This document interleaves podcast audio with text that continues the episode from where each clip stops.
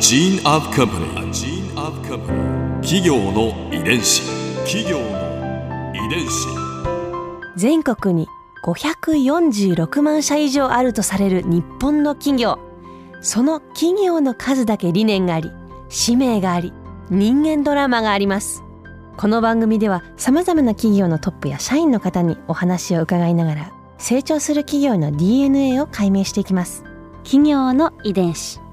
ナビゲーターは私はるかクリスティンとクオン株式会社代表の武田隆さんです。武田です。よろしくお願いします。さて今日はピクテ東進投資顧問株式会社代表取締役社長萩野拓秀さんをお迎えしています。よろしくお願いします。よろしくお願いします。今回はピクテグループのこれからについてお話を伺います。投資信託をこうもっと身近に感じてもらうための課題っていうのはうんうん。どういう課題が今あるんですか、うんうん。あのですねまあの正直言うとうんと今の日本の方々というのは投資信託に投資してうんとまあリターン上げることができるのかなとか、えー儲けることができるかなとかあのそれほど強く思ってる方すあの少ないんじゃないかなと思うんですね。でであのーまあそそもそもいろいろこう理由があるんですけどもうんとやはりあのーまあまあリターンが上がる、えー儲けていただくということをしていただくためにはその分散化された、まあ、グローバルに分散化された投資信託を少なくとも10年でしかもドンと買わずに時間をちょっと分けて、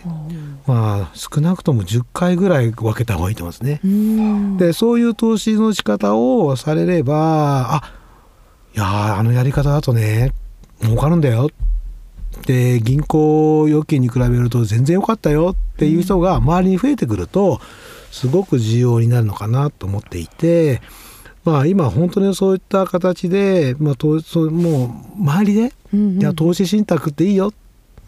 でそういうふうになるともっと身近に感じてもらえるんじゃないかなと思っています。なるほど。実感する人が増えれば増えるほど、そうですね。ってことですね。そもそもなんですけどロイヤルファミリーのこう血を継ぐピクテさんがこう身近に感じてもらおうと思われるのはどういう動機なんですか？ああやはりまあこれあの4つのバリュー？あでやっぱりこう信頼をいかに持っていただくかっていうのがすごく重要なんですね。でまあ要はこの会社のサービスをやはり受けたいと思っていただくためにはきあのこういったビジネス金融のビジネスっていうか投資のビジネスですね一番重要なのは信頼。うん。あのあもう一つ重要なのはあの例えば10年後20年後もしっかりとしてその会社が存続するかどうかとか、うん。うんだって長期投資してくださいよって言ってるわけじゃないですか、うん。10年20年単位で。でもそのなんか投資に買ったけども5年後にその会社なくなっちゃったら長期投資できないですよね。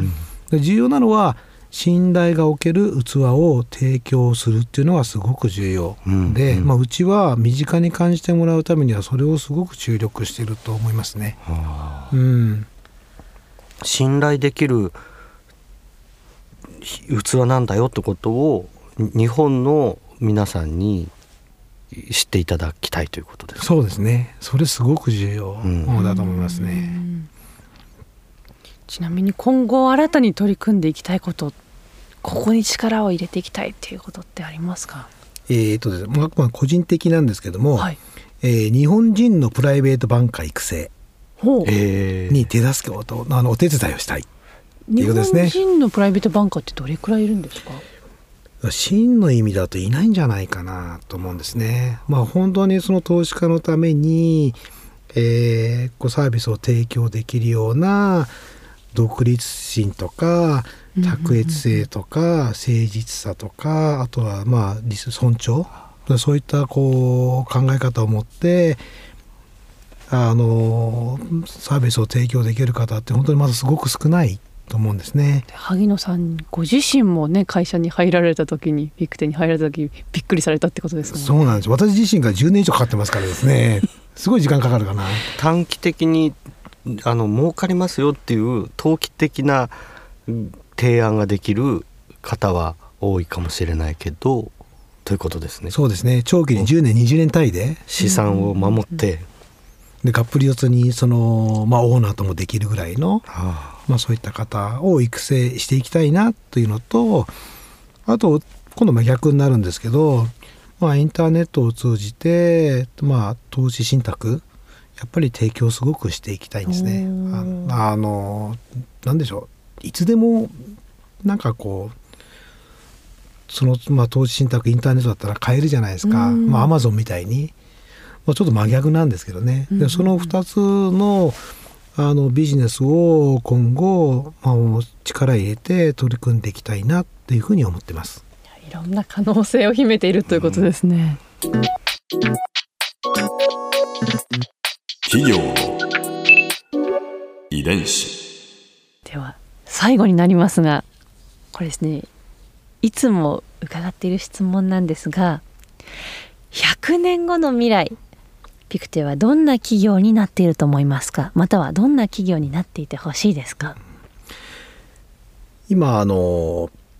なんだろう、まあ、第4次産業革命って言われていて、はい。まあ、AI が今後、まあ、うん。急速にこう、えー進化する中でですね、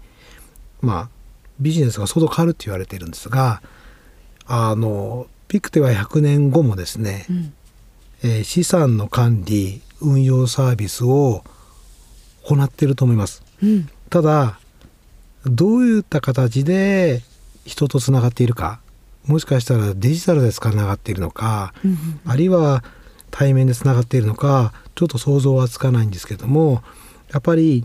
まあ金融資産の管理運用業務というのはまあさ最後は人と人のこうつながりなので、うん。まあ、そこのところはしっかりとした哲学を持って、まあ、運営している企業だろうというふうに思っています。ありがとうございました。ここで春風ビューポイント。今まで萩野社長のお話を伺ってきて金融に対してのこう苦手意識というものが少しばかりですがなくなりました。そんな気がします。え金融について少し勉強してみたいなとも思いましたしまずはやはり私の生まれ育ったスイスと金融の関係とそしてその深そうな歴史を改めて学ぶところからスタートしてみたいと思います。企業遺伝子。